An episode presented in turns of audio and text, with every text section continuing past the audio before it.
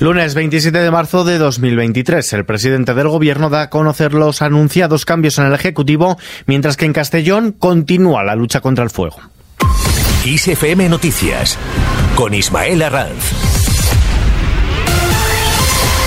¿Qué tal? Pedro Sánchez ha anunciado el nombramiento de Héctor Gómez como nuevo ministro de Industria y Turismo y de José Manuel Miñón Esconde como titular de Sanidad tras las salidas de Reyes Maroto y de Carolina Darias que se produce por la renuncia de ambas para concurrir a las elecciones a la alcaldía de Madrid y de Las Palmas respectivamente. El nuevo titular de Industria y Turismo, Héctor Gómez, fue portavoz socialista en el Congreso y también fue director general de Tour España. Miñones, hasta ahora delegado del gobierno en Galicia, es el primer licenciado en farmacia en ocupar el cargo de ministro de Sanidad. Mientras tanto, el viento reactiva las llamas en una zona crítica del incendio de Castellón. El fuerte viento ha reactivado estas llamas en el barranco de la Machmona. Es uno de los dos puntos críticos del incendio declarado el pasado jueves en Villanueva de Viver y cuya muy agreste orografía complica la labor de los medios tanto terrestres como aéreos que luchan contra el fuego que incluso está creando focos secundarios, lo que supone un peligro añadido a todos los intervinientes en la zona, una reactivación que ha obligado a ordenar la evacuación de los vecinos municipios de Torralba del Pinar, Pavías e Higueras, todos ellos de Castellón. El puesto de mando avanzado de este incendio forestal ha ordenado además el confinamiento de Caudiel ante la presencia de humo en la zona. El presidente del gobierno, Pedro Sánchez, ha asegurado durante su visita a este puesto de mando que sigue activo, que garantiza todo el compromiso del gobierno cuando se extingan las llamas para abordar la tarea de la recuperación. Además, habla de la lucha contra el fuego. Ahora en las Cortes Generales están eh, se va a debatir dos importantes leyes que establecen dos marcos jurídicos muy relevantes, uno para los bomberos forestales y otro también para los agentes medioambientales. Y más allá, que también de reconocer derechos laborales y de mejorar sus condiciones laborales, también plantea una aproximación mucho más anticipatoria de todo lo que representa la emergencia climática y eh, su materialización en incendios como los que estamos viviendo ahora en el mes de marzo. El Partido Popular trata de salir al paso ha establecido una diferencia entre la cercanía social, ideológica y emocional de determinados dirigentes del gobierno con autócratas latinoamericanos y las relaciones institucionales del gobierno que dicen son otra cosa. Nosotros estamos convencidos que el régimen venezolano es un régimen autárquico y es un régimen dictatorial. Estamos absolutamente convencidos tener condescendencia, cercanía ideológica, manifestarla como manifiestan reiteradamente miembros de este gobierno, nos parece un profundo error. Otra cosa es la relación institucional que a todos los gobiernos se les supone, que con normalidad, como usted ha recordado, han ejercido gobernantes en el pasado, en el presente y tendrán que hacer en el futuro. Así lo ha señalado, lo acabamos de escuchar, el portavoz de campaña del Partido Popular, Borja Semper, quien este lunes ha denunciado en rueda de prensa la agresividad, las actitudes extremadamente belicosas y la dureza del Ejecutivo contra Alberto Núñez Feijóo como muestra, asegura, del nerviosismo ante las elecciones. Por otro lado, el Partido Popular no adelanta el sentido de voto en el decreto sobre las pensiones. La formación no apoyará la reforma de las pensiones que considera un parche pero no ha adelantado si esa posición se traduce en un no o en una abstención el próximo jueves cuando el Congreso vote la convalidación del Real Decreto.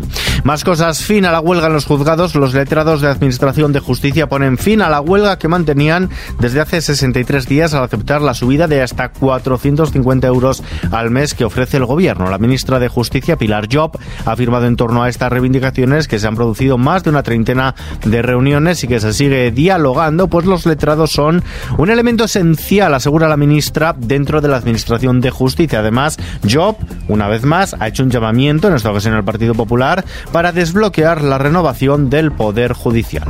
No hay mayor politización, no hay mayor partidismo o intención partidista que bloquear la renovación del Consejo General del Poder Judicial. Y el bloqueo únicamente se debe a una cosa, que es la decisión del señor Feijó, la decisión del Partido Popular. Si hoy mismo pone los nombres encima de la mesa para renovar el Consejo, que son jueces previamente elegidos por los jueces, hoy mismo tendríamos la renovación del órgano de gobierno. Cambiamos de asunto. Este siglo es el del castellano. El siglo XXI debe ser el siglo del español, según ha asegurado el rey al inaugurar hoy lunes en Cádiz el noveno Congreso de la Lengua Española. Es el foro más importante de debate sobre el idioma en el que ha culminado a preservar, cuidar e impulsar una lengua que dice es uno de nuestros grandes patrimonios. La lengua es uno de nuestros grandes patrimonios que debemos preservar que debemos cuidar y que debemos también impulsar. A través de la lengua transmitimos nuestras ideas, recibimos opiniones, hacemos llegar nuestros sentimientos y nuestros afectos, creamos cultura. La lengua nos une ahora y por tanto es un hecho de futuro para el mañana.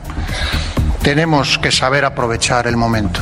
Fuera de nuestras fronteras se tambalea el gobierno alemán. El gobierno tripartito del canciller alemán Olaf Scholz, entre socialdemócratas, verdes y liberales, ha interrumpido su reunión de crisis tras 20 horas de deliberaciones a puerta cerrada, sin acuerdo en sus múltiples disensos y emplazada a reanudar las conversaciones mañana martes. Más cosas.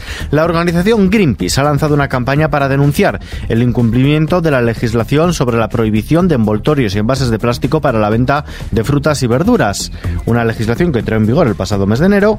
Por lo tanto, la organización invita a los consumidores a denunciar los lotes de menos de kilo y medio que se vendan en plástico. En los mercados, la bolsa española ha subido el 1,29% este lunes y ha superado ligeramente los 8.900 puntos, mientras que se impone la calma en los mercados. El IBEX 35 cierra en los 8.906 enteros, lo que eleva las ganancias desde que empezó el año al 8,23%. El euro se cambia por un dólar con 7 centavos. Vistazo ahora a la previsión del tiempo. Anuncia para mañana martes cielo despejado en la mayor parte del país y bien en Cataluña sí que podría haber precipitaciones débiles, todo ello con una subida de temperaturas, salvo en el área mediterránea donde van a bajar. En el área del estrecho, Melilla y en el litoral de Levante se esperan intervalos nubosos al principio de la jornada, según la EMET, que anticipa también algún posible banco de niebla matinal en la costa de Cataluña, Calima en Canarias y heladas débiles o moderadas en Pirineos y posiblemente en el sistema ibérico. Y terminamos. Igual que en un escenario, finges tu dolor para El teatro se reivindica hoy lunes en su Día Mundial. Lo hace como la luz del arte que debe confrontar la ignorancia y el extremismo y aunque el grueso de la atención lo centran los premios Talía que se entregan esta noche, también hay tiempo para Flash Mob, jornadas de puertas abiertas y presentación de publicaciones. Una celebración que se conmemora en lunes porque es el día en el que tradicionalmente no hay función al ser jornada de descanso desde 1975 después de una lucha del sector que culminó en una huelga histórica que acabó con multas y hasta encarcelaciones. Y como decimos, en este Día Mundial del Teatro se celebra la primera edición de los premios Talía de las Artes Escénicas. El musical Cumpañ de Antonio Banderas es la producción que parte como favorita con cinco nominaciones, seguida de Farsealia y de Cantando bajo la lluvia con cuatro. Los premios Talía nacen con el objetivo de reconocer la excelencia, según la presidenta de la Academia de las Artes Escénicas, Cayetana Guillén Cuervo, quien será precisamente la encargada de conducir esta gala en el madrileño Teatro Español, gala creada y dirigida por Antonio Banderas. El premio de honor a toda su trayectoria profesional será a Lola Herrera y el premio Talento Emergente lo recibirán dos jóvenes, la actriz María Hervás y el bailarín Sergio Bernal. El premio por el cambio social y la inclusión será para el actor Roberto Enrique Cigueras, conocido popularmente como Bob Pop, y el ganador al reconocimiento del público para el musical El Rey León, el más veterano de la Gran Vía, con más de 10 años en la cartelera. No te crea. Me parece que es teatro. Con esta noticia y este puro teatro de Pastora Vega nos despedimos por hoy, pero la información continúa puntual a su cita cada hora en los boletines de XFM y aquí en nuevos episodios de nuestro podcast XFM Noticias. Jorge Galisteo en la realización, Gustavo Luna en la producción, un saludo de Ismael Arranz, hasta mañana.